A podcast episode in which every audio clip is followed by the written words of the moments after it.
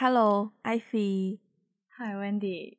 你你最近我先问 这个星期，好吧？我先问你吧。你先来。你最近怎么样？哦，我这个星期终于有恢复元气一点了哦，因为我们礼拜一就是我们小区啦，应该说 正式就解封了。对，就是大家不知道情况的呢，是我我比较 悲惨的是，在过去的整整一个月里面，我被居家隔离了，真的是整整一个月，嗯，三十多天，嗯，妈呀！然后是到这个礼拜一才正式，就是有有一个星期，深圳是全程都都在封嘛，就大家都都不上班，都居家办公，然后只有那些、嗯、呃维持民生。需要的那些部门在上班，然后但是一个星期之后，深圳就解封了嘛，大部分地方就正常恢复啊，上班什么的。可是偏偏我家所在的区域还不行，所以我们又被又比其他人多封了一个星期。嗯，对，然后直到哇，真的是直到这个礼拜一。我久违的重见天日了？又在，没错没错，在出门的时候我都有点难以置信，你知道吗？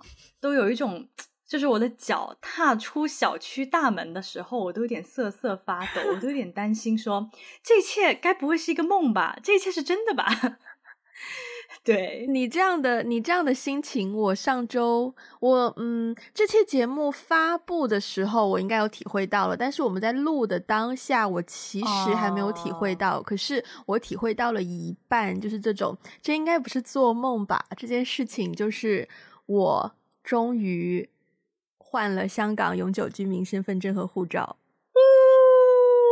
对，因为我此刻是应该有掌声吗？我觉得不用到掌声吧，因为他也不是说对我的奖励什么的，只是说，嗯，对啊，其实他对我来说意味着什么呢？我我我我其实现在有点说不说不明白，但是但是我在看我在看我以前的日记，因为我们就是我们前两天不是前两天，就我们今天稍微 mention 到说今天想要聊一聊低潮这个话题嘛，嗯，然后呢？我就去翻我以前的日记，我我自从应该是自从，嗯，应该我自从我研究生毕业之后，我就会在我自己的电脑上写日记，然后我会把，就它就是一个一年是一份文档，我就会留在我的电脑上。然后我记忆中，我这部电脑最早能够找到的是一七年的日记，然后我就去翻，然后发现，嗯、哦，原来那个时候我对于我现在拿到的东西。当年是如此这般的憧憬，就是这么想要，嗯，然后是一个当年那么想要的东西，然后我现在拿到了。我觉得对于过去的我来说是值得鼓掌的，是会很开心。嗯，可是对于现在的我来说，就不是同一回事了。但但也是因为如此，我也有一种嗯，刚刚哎，刚我说那个四字词儿啥来着？我这会儿咋就忘了呢？重见天日吗？你刚刚有说哦，你刚刚有说四四字词吗？我记得我听，我记得我听你你讲你的，就是呃不敢想，就像做梦一样，对对对，像做梦一样，嗯、对。然后我前两天晚上，我们第一次尝试，就是这个礼拜尝试先闲聊的时候，我那天晚上不是胃很痛嘛？然后那天晚上胃很痛呢，就痛到我，我觉得 physically 真的是连滚带爬爬到。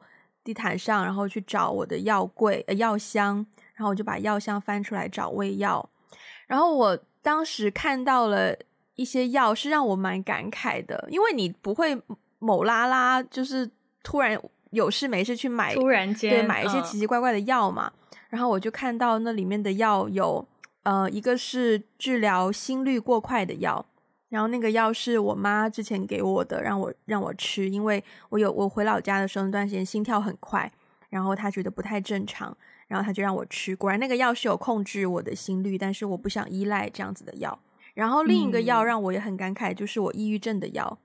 我一直以为我吃完了，但是原来我还留了大概一排放在药箱里面，然后我都不记得有这件事情。然后我看到那个药，我也是。感慨万千呢，就是现在的我已经、嗯、可能当时我我必须承认，我觉得当时应该是吃药之前是一个低潮期，然后开始吃药，反而是慢慢的好起来了。嗯、但是现在已经不用再依赖药物，就让我觉得哦，就是那曾经是一个阶段，然后现在来到另一个阶段。对，有没有觉得我是一个很经常低潮的人？很很很多愁善感。呃，我觉得多愁善感正常啊，对啊，但是经常低潮不算啦。我觉得你不算经常低潮。真的吗？你没有经常低潮吧？我觉得我有的时候，我其实我，嗯，我觉得我很多时候，其实我低潮，我我当然不会就是全天下高照说，Wendy 又来到一个新的低潮期，请大家不要，我当然不会这样。我是觉得你你进入了现在这份工作之后，就是低潮期是少一些了。我的我的感受是。哦、呃，你的各方面好像都稳定一些，就是按部就班的在进行。但是之前你在进入这个工作之前，呃，是会有一些比较明显的 ups and downs。嗯，对。但是我我也不会觉得那个是低潮吧？可能确实你就是嗯，就之前生病的那段时间，我我会觉得那段时间是一个低潮。但是。嗯但那段时间其实也没有很长时间，你就过去了。对，妈呀！我想到那段时间，我真的是哭着在电话跟你讲一两个小时，哎，对我也有印象。嗯，那你但是其实那段时间、嗯、你低潮完之后，我也我也有一段时间低潮，我有一点点印象。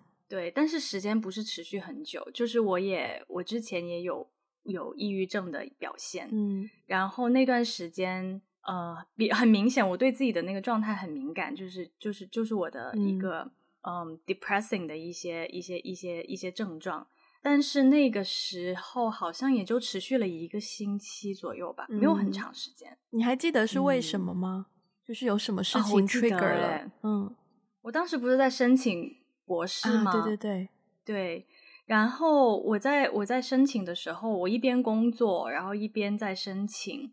就有一种好像突然之间觉得，如果我失败的话，我是不是就嗯，人生很、嗯、就就如果我失败的话，我就不够优秀了，嗯，嗯就是就是很奇怪的，我觉得我觉得是人自己，是我自己给自己的一一个所谓的要求也好，一个目标也好，其实从来没有人要求过我，然后也没有人会觉得。啊，你没有念博士就怎么怎么样？但是我自己好像就有一个自己给自己的一个，嗯，一个人生的枷锁，嗯、对，一个指标，更像一个指标，就觉得我一定要尝试一下。但如果我尝试没有没有成功的话，我我是不是就我是不是就是一个 loser 什么之类的？哇！然后那段时间就给自己压力非常的大，嗯，然后后来我就发现说，我压力大的根源是。我对于这件事情有点太执着了，就是有点有点完美主义者嘛，嗯，就是我希望所有的事情都到我自己认为的那个完美的状态，但是其实是不可能的嘛。所以那是你人生第一次事与愿违吗？不是啦，当然不是，嗯，只是那段时间，我记得在二零一九年嘛，嗯，结果隔年就疫情了，对对吧？对，然后因为那一年我。马上就要三十了，嗯，那年二十九嘛，对，然后马上就要三十了，然后我就觉得好像在三十岁这一年，我的人生需要有一个，就是不是改变，而是说我趁还没有到三十岁，我想去尝试一下我的人生有没有另外一种可能，嗯。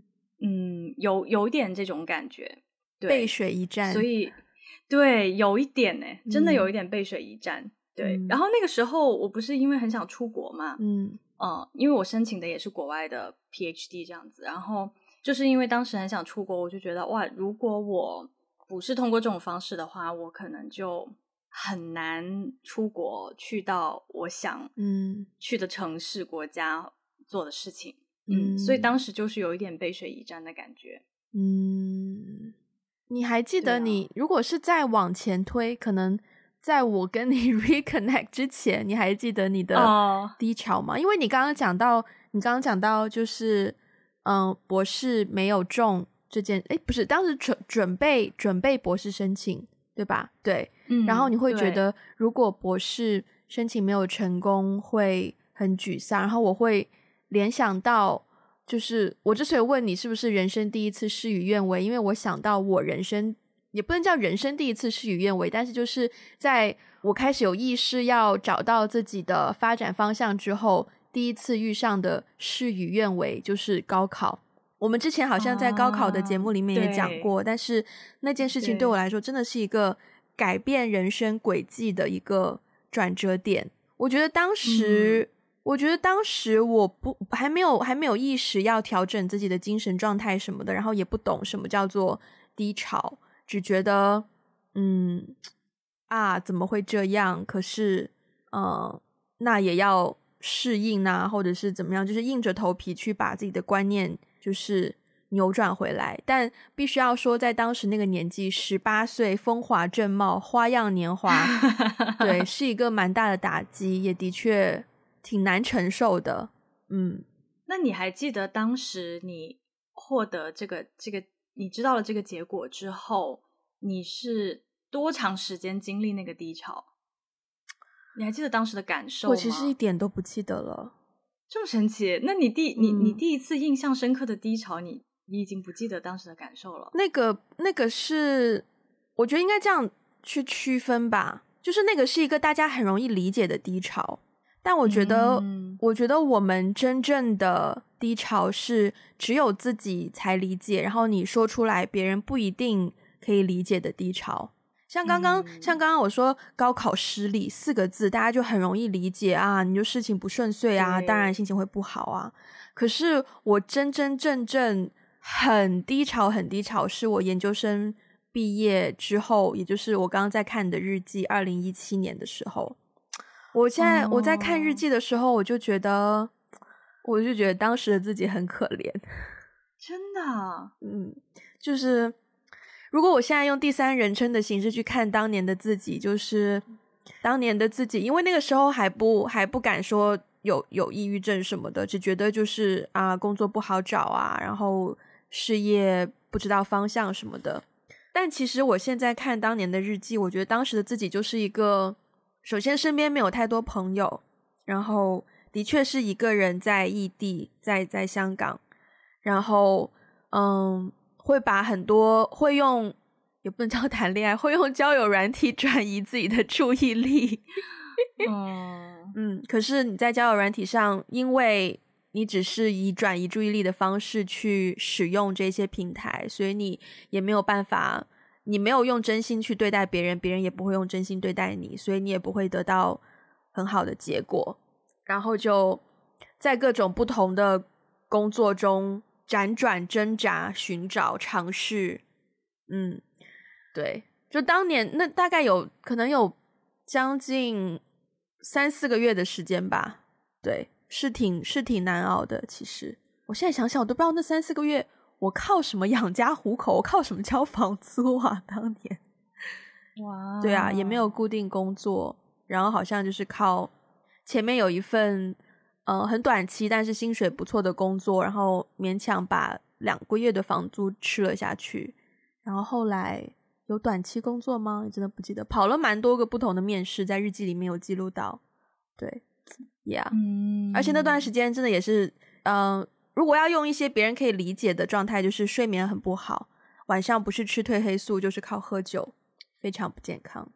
对，yeah. 你当时有跟朋友说吗？你的状态不好？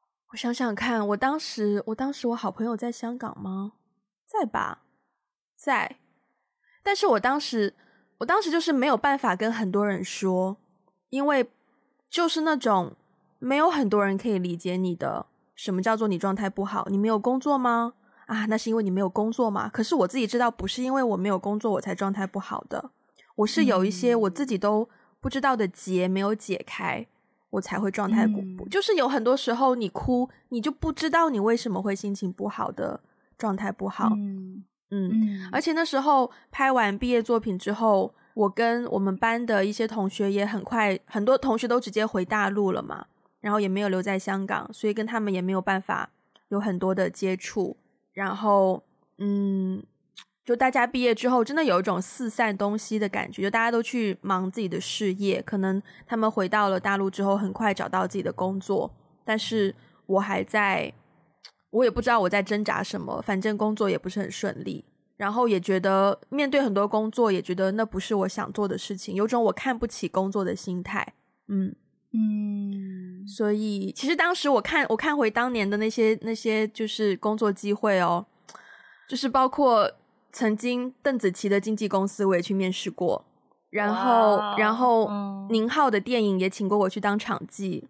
天呐，然后，嗯、哇，就是种种，其实现在看下来都是蛮不错的工作机会，都因为我的一些，嗯、就是，对，嗯嗯。不过我觉得，我觉得你刚刚讲到，我觉得低潮啊，比如说我回回看我自己的经历哦，像像我刚才跟你讲说，呃，可能之前印象比较深刻的一次就是说。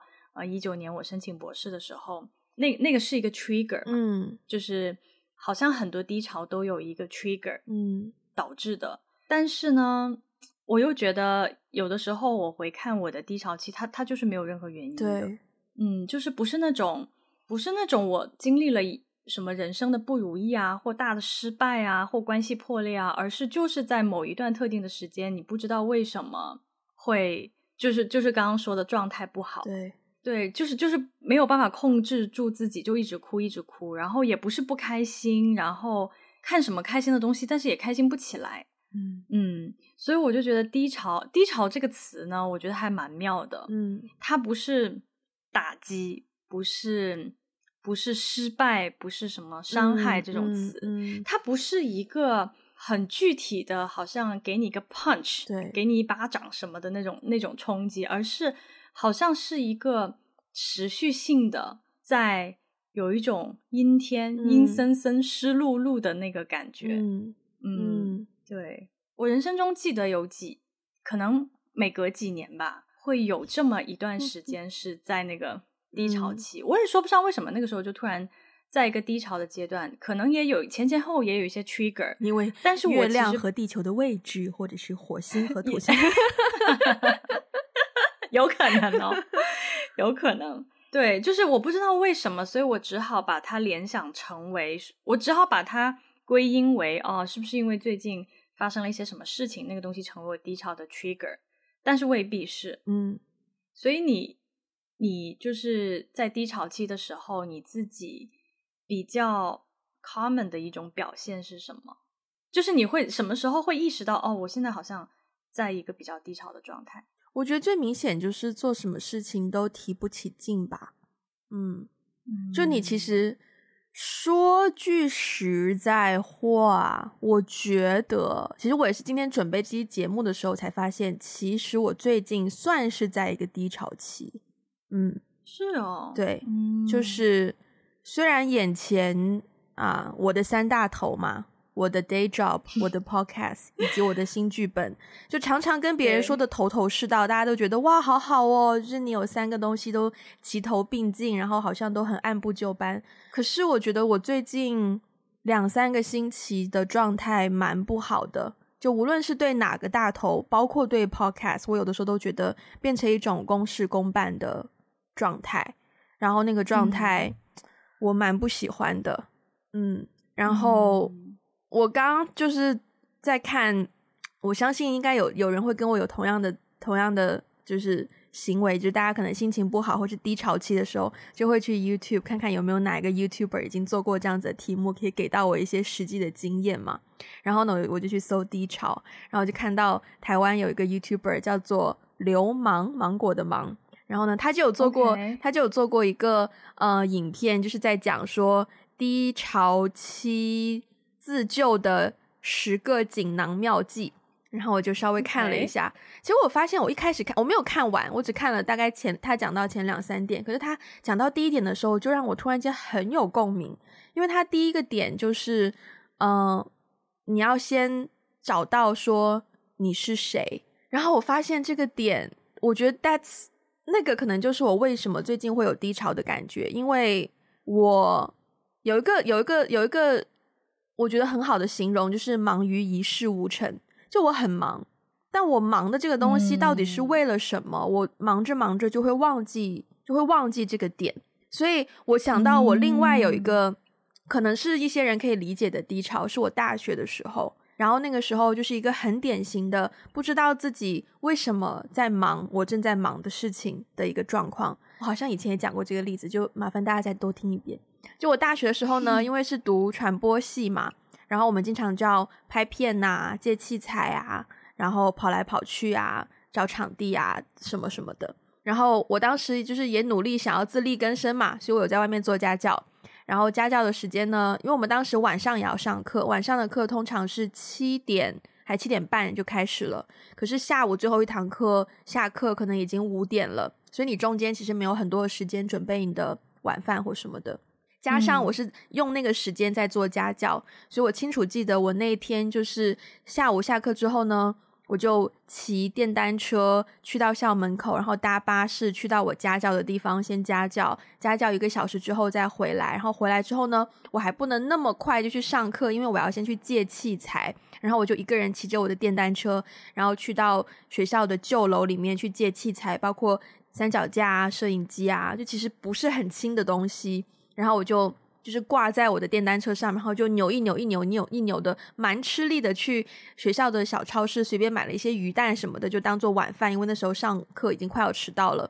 然后我就又赶紧骑着车载着我的我的简易晚餐跟那些设备，然后去到新楼那边就是停车，还哎对，还要找停车位，因为学校里面学校里面电单车的停车位是吗？对，学校里面超级多人骑电单车，因为我们学校上下坡很多，所以踩自骑自行车就是不太方便，所以大家都就都用电单车，然后还要找停车位。然后好不容易，好不容易停好车，然后再提着大包小包再上去，又没有电梯，然后又走楼梯上去上课。然后我就坐在我们教室的最后一排，准备要吃我的晚餐的时候，我突然觉得有一股就是无力感。然后我想说，我这么忙，然后我把自己弄这么可怜，晚餐都不能好好吃。平常可能健康一点，有时间我还可以去买个 Subway 什么的，有点菜。结果现在就只吃一个鱼蛋，嗯。然后我就看着隔壁楼。就是那种真的就是有一种，你隔着那么远距离看远处教室的时候，就有一种灯火通明，大家都在寒窗苦读的感觉。可是你完全理解不了我们寒窗苦读是为了什么。可能高考之前，我可以说我寒窗苦读为了考一个好的大学。可是上大学之后呢？我寒窗苦读为了什么？为了找工作吗？嗯、那找工作又是为了什么？以前没有人教过我们哦。大家可能说，嗯，为了什么？精忠报国啊，什么 回报父母啊？可是我自己是从来没有这一种感受的，所以我那天晚上我就突然间很不开心，就不知道我在那边忙来忙去为了什么。然后我就拿着我的鱼蛋，然后我就从教室，反正刚好我坐在离教室门很近的最后一排嘛，我就偷偷溜摸出去。什么叫溜摸？反正就溜出去，然后就坐到我楼梯间，然后就给我爸打电话。我那可能也是为数不多会跟我爸打电话诉苦的情况吧，然后就在电话里面就跟我爸说，我不知道我这么忙是为了什么。然后那也是一次我觉得很印象深刻，就是不知道自己不知道当时的自己是谁，然后也不知道当时自己为什么要忙碌这些东西。我也不记得我爸跟我说了什么，反正但是当下 当下有一个人可以。听你倾诉，然后你稍微倾诉完之后，你状态马上会，我觉得马上会好很多。对，因为，嗯，因为应该应该我爸也就是跟我讲的一些，也就大概是啊、呃，你要做你开心的事情啊之类之类的，然后你会给自己有一个喘息的机会，去重新思考说，其实我做这些究竟是为了什么？这是我想做的吗？我想做的是什么？嗯。这是在我想做的那条路上是必要的吗？就你看，你才会开始去思考这些问题，然后稍微想一想，把这些道理、这些逻辑想通，就会马上会好转蛮多的。嗯嗯，所以那个晚上之后跟你爸通完电话，你有就是你后来还有在思考这个问题吗？我都不记得了，我大学就没有什么记忆了。对，OK，我也忘，我当时哦，那时候大三吗？大三吧，那应该是我去台湾交换之前吧。对，因为我交换回来好像就没有当家教了吗？啊，我真的不记得了，十多年前了呀！嗯、妈呀，没有十多年，十年前了。我第一次思思考我是谁这个问题，好像也是发生在大学的时候。嗯，其实其实可能，嗯，十几岁的时候，人就是比较容易去思考一些关于自我价值的问题。嗯，对，就是我我付出这些时间，我做这些到底是为了什么？我想要成为什么？对，然后。但是，就像你说的，高考前就是努力学习啊。对，就你有一个很明确的目标，根本就根本没有任何时间让你去想这些问题。对，我印象很深刻，就是我应该是大二的时候吧。嗯，就是，呃，我印象为什么那么深刻呢？因为那那一次是我，我是在大学的时候开始有信仰的。嗯，然后我还印象很深刻是大三的时候。嗯，然后那一次是我在有信仰之前半年。最后一次，也是唯一一次思考我是谁这个问题。嗯，我当时不是在日本念的大学吗？然后呢，就是我就记得我我家附近有一个麦当劳，然后那个麦当劳是有三层，就是前面两层是不可以吸烟的，嗯，然后上面呃上面一层好像是吸烟区，好像一共三层这样子。嗯，然后我有很多同学呢在麦当劳打工。嗯，所以我就是每一次，因为麦当劳开通宵二十四小时，所以有的时候，比如说，如果我们不想在那个图书馆啊，不想在呃自习室就是读书学习什么考试什么的，我们就会去麦当劳复习。对，然后那一天好像前面两层就是非吸烟区都。就是座位都比较满，嗯，然后我就只好去了那个吸烟区。其实我我很不喜欢去吸烟区。嗯、首先我自己本身不不吸烟啦，然后其次是我我闻到那个烟味我，我我很难受，嗯。但是没有办法，就是我那天就是很想去麦当劳，就是很想在那边。而且因为坐在三层，其实你可以看到楼下人来人往啊，就是灯火通明那个，嗯，那那个那个状况嘛。对，然后我就找了一个靠窗的位置，嗯。我印象很深刻，我当时就坐在那个靠窗的位置，我就看着楼下的那些人人来人往，嗯，就真的是如蝼蚁般的，嗯，匆匆忙忙。而且尤其是我觉得在日本还有一个很深的感受是，呃，因为我们就是日本的大学生，基本上到大三、大四就要开始找工作了，嗯，然后所有找工作、所有的面试，大家都会穿一样的西装。就基本上都是黑白，就如果大家也看过日剧的话，嗯、大概就是日剧里面的那个风格啦。对，然后那个麦当劳是很多大学生，他们比如说白天一整天都在面试，面试完他们就会在那个地方就是抽烟聊天之类的，放松，之类的。嗯、然后我周围全部都是找工作的大学生，每个人都穿一样的西装外套，一样的发型。哇然后你知道在日本找工作。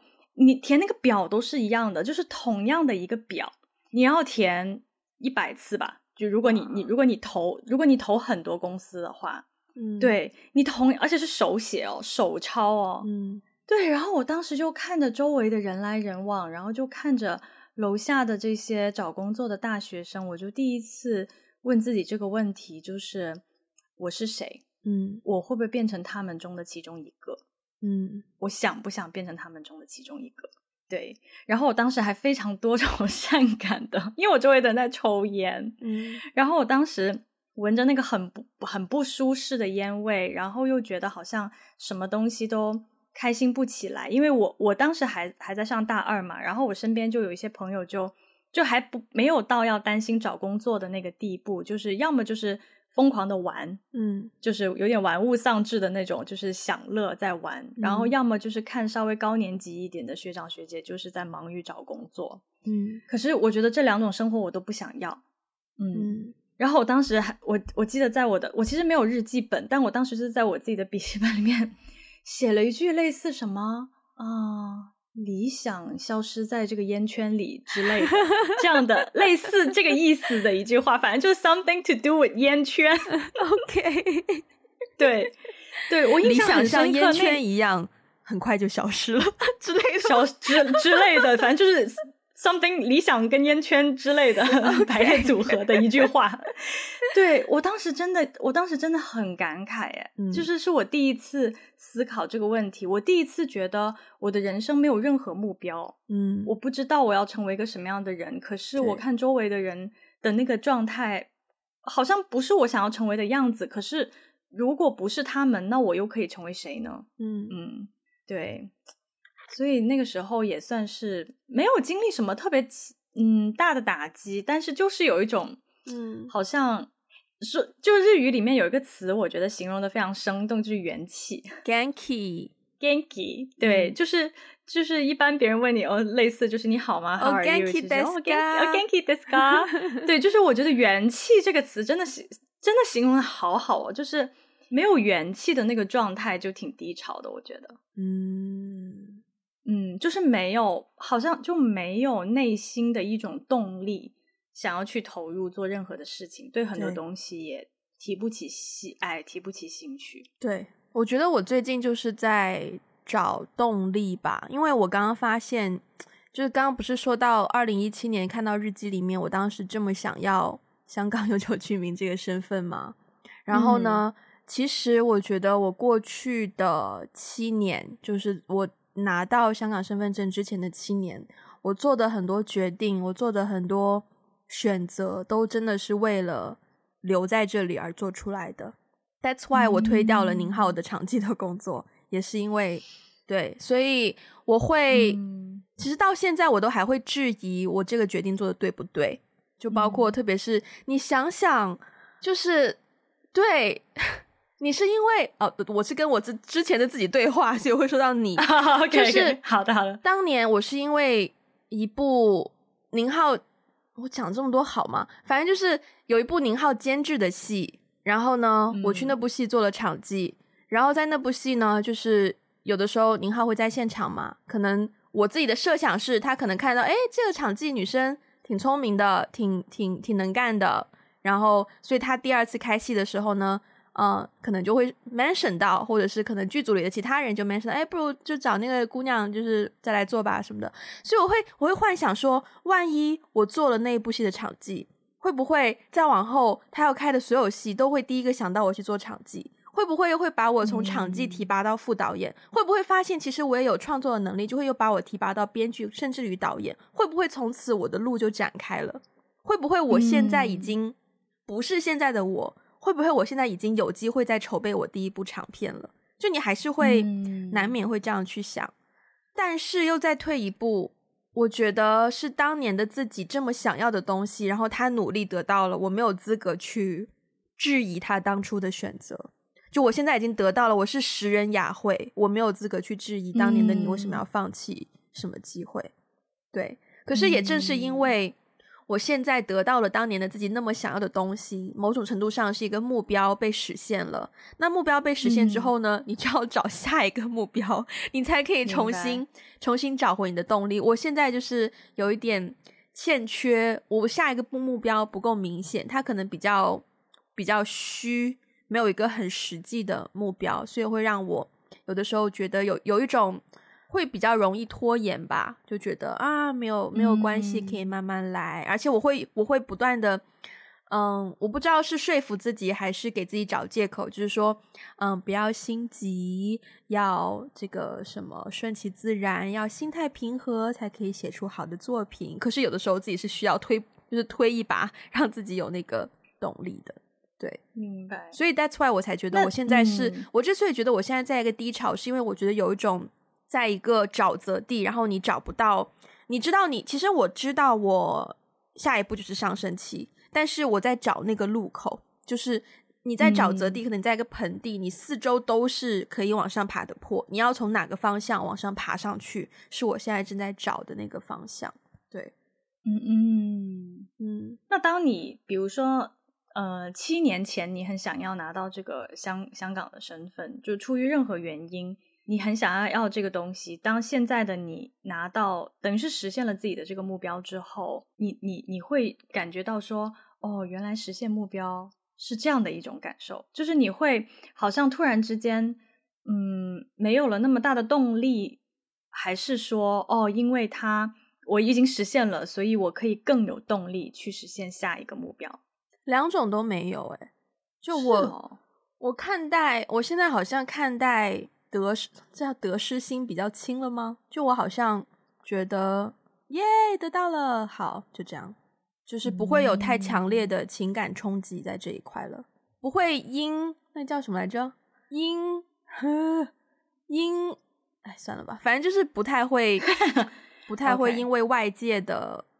外界给予我的东西，或者是什么而去影响太多我的情绪状态。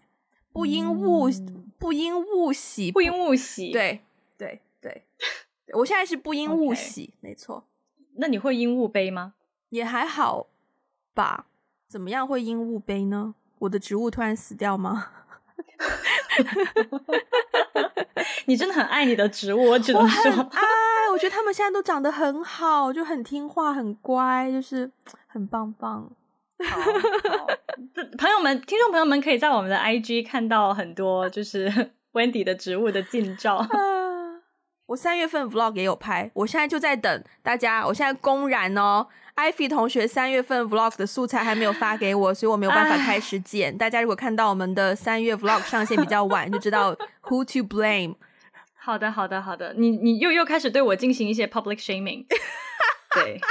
但是，但是我也我也必须要说，就是就是三月份 vlog 素材，大家也都刚刚开头节目开头我也讲了，我就是一直一天到晚都待在家里 三十天，没有出过家门，我能有多少素材？也是，也是。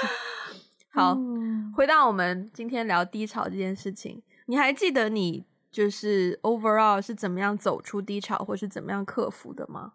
好像每一次都不太一样、欸，哎。嗯嗯，上学的时候，其实上学的时候那种可能不能算是低潮，我觉得更多的是迷茫，迷茫的会比较多。嗯嗯，就是我不知道我是谁，我不知道我将来要做什么，我不知道我擅长什么，我应该要走什么样的路。我觉得在学校的时候迷茫是比较多，不管是本科还是研究生的时候，都挺迷茫的。嗯嗯，但是如果要说低潮，就是。没有任何理由的低潮，是工作以后才慢慢开始有有一些感受。嗯，我记得我前几次就是工作以后有几次低潮是，就是我每天上班，我不知道我工作的意义是什么。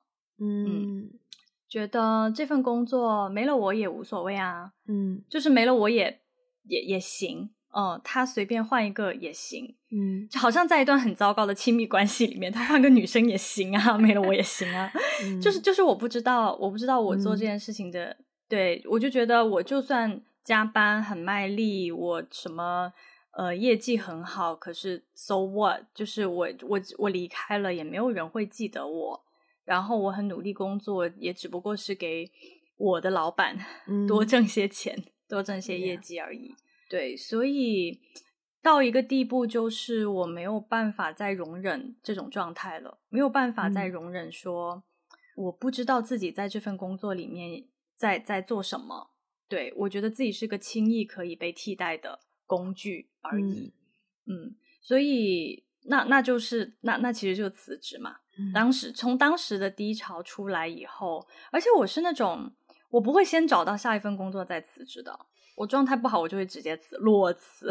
我裸辞经验很多，对，因为我要先辞，因为我没有办法边工作边思考我到底是谁，我到底想要什么，巴拉巴拉巴拉。对，所以我就会先辞。辞完了以后，我会花一些时间去，就是 meditate，嗯，跟自己好像去做做一做一些这种灵性的东西，就是更加了解对话，对，更加了解自己，然后再去有一些方向之后，我再去找下一份工作。对，然后最近一次就是真的很明显是从低潮里面慢慢开始出来的时候呢，其实我们之前节目里面我也有提到过，就是去年差不多年底吧，就是去年下半年的时候，我那个时候辞职出来，本来是呃也是跟一个朋友，我们打算要创业做一个东西，但是最后那个事情就黄了，就是没有做成，嗯、而且。而且当时我是有一种深深的感觉被被欺骗嘛，被欺骗、被背叛，嗯，对，所以我有很多对于那个人的恨意，我觉得他是刻意利用我的。嗯、然后，而且再加上我，我当时就是觉得我那么想做这件事情，我也在这件事情上体现了一些所谓的天分和能力吧，对，嗯、然后我也很努力。可是因为种种原因，我没有办法做成这件事情。不仅仅是说我跟他关系闹掰，而是他刻意把我的路堵死了。嗯嗯，就是这种感觉，就是不只是人与人之间的关系出现了破裂，而且是有一种，我觉得是有一种被恶意竞争排挤在门外的感觉。嗯嗯嗯，哇！然后我那个时候真的非常非常非常的低潮，然后每天我也不想找工作，然后就就就想要就想就想就想就是就是没有任何的，就是没有任何元气想要做任何的事情。嗯，但是我知道我这个状态不好，可是我不知道怎么样把自己让自己从这个状态里面拔出来。对，嗯，所以我每天就就躺躺着，然后就。就所谓的休息，就看剧，然后就每天好像很很很很快，时间一天一天就这样过去了。然后我印象很很清楚的是，当时呢，就呃有有几个比较 close 的朋友知道我在经历这个状态嘛。然后其中有一个朋友，他当时跟我说了一句话，其实那句话蛮狠的，我现在回想起来，他说。呃，他说我我理解你现在的这个处境，你现在没有任何的动力去做任何的事情，嗯、呃，可是可是对于你想要做的事情的话，你时间也不多了，不要在这里浪费时间。对对、嗯、对，他说不要浪费时间。嗯，哇，然后我当时就好像有一种当头棒喝，当头就对就被打了一巴掌一样。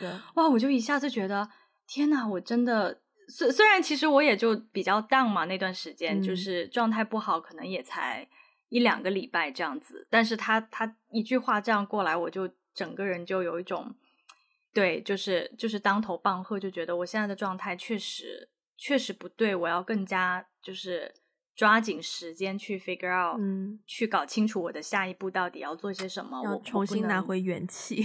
没错没错，重新拿回元气，嗯，就是这种就是这种感觉。对，然后，所以后来我我其实很快就是，我其实并当时并没有很快说马上找到我要想要做什么，就是跟现在的状态不一样。现在我可能比较清楚我下一步要做什么。那个时候我我其实并不清楚我下一步要做什么，嗯，可是那个时候好像就是不管做什么，我就是要做一些什么，嗯，对，就不是那种说我冲着一个目标然后往前跑，而是说。Whatever it is，嗯，不管它是什么，总总而言之，先让自己有点活儿，明白？就先让自己动起来，嗯，对对。所以后来还真的是，就是我阴差阳错，可能就是刚好有一些什么机会，我就没有报仇，我就想说，那我就先尝试一下，我就先把一些事情做起来。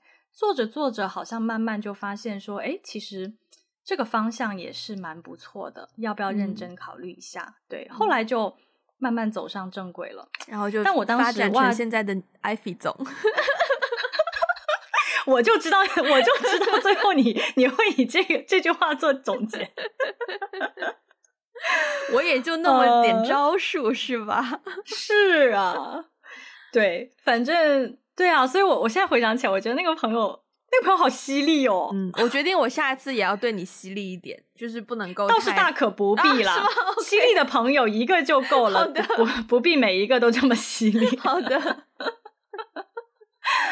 嗯，那你那你记得就是你每一次低潮期是怎么恢复过来吗？比如说你一七年刚研究生毕业的时候，我我好像没有一个当头棒喝的这种瞬间转换的。记忆，我好像都是。嗯，我现在想想，我觉得，嗯，至少从一七年，应该其实最早应该追溯到一六年，从一六年一路，然后延续到一七，然后一八年的时候，我是开始就是工作开始忙碌了，然后转移了很多很多的注意力，然后一九年是，我想想看，我好像是。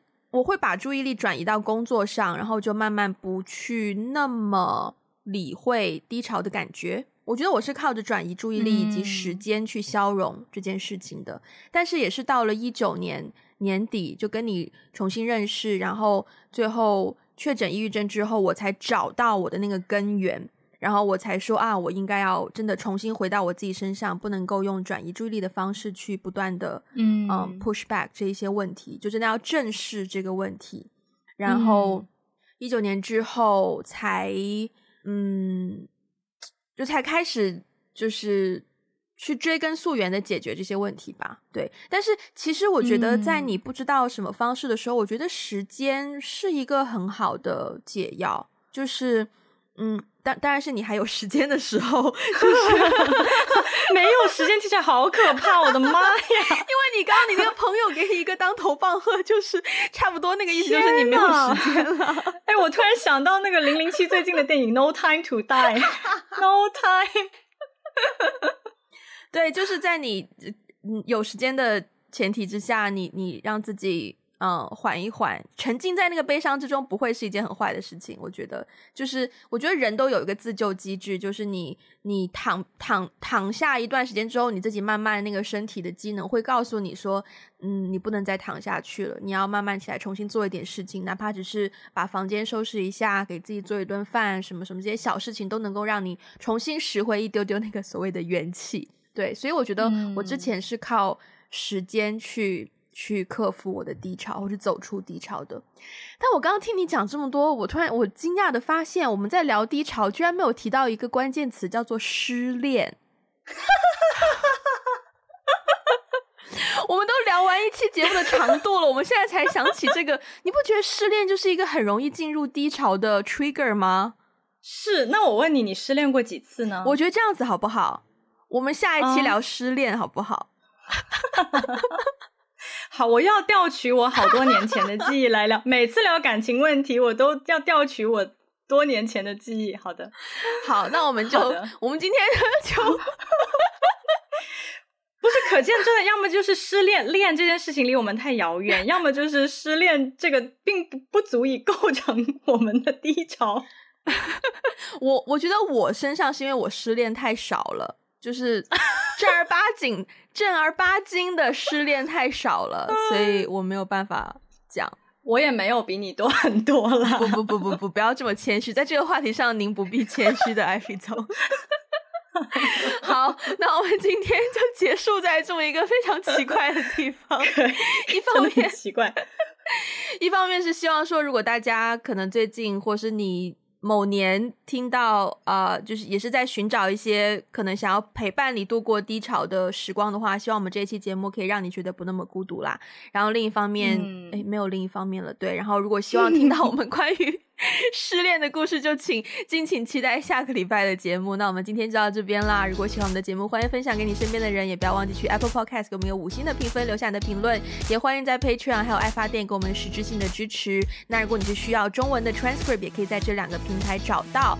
呃，也可以选择加入我们的听众群，也可以联系。不不不，如果想要加入我们的听众群的话呢，可以去微信联络我们的接线员，他的 ID 是 One Call Away Podcast，这个 One 的 O 要大写。当然也可以去 Social Media follow 我们，包括 Instagram、微博还有 Facebook。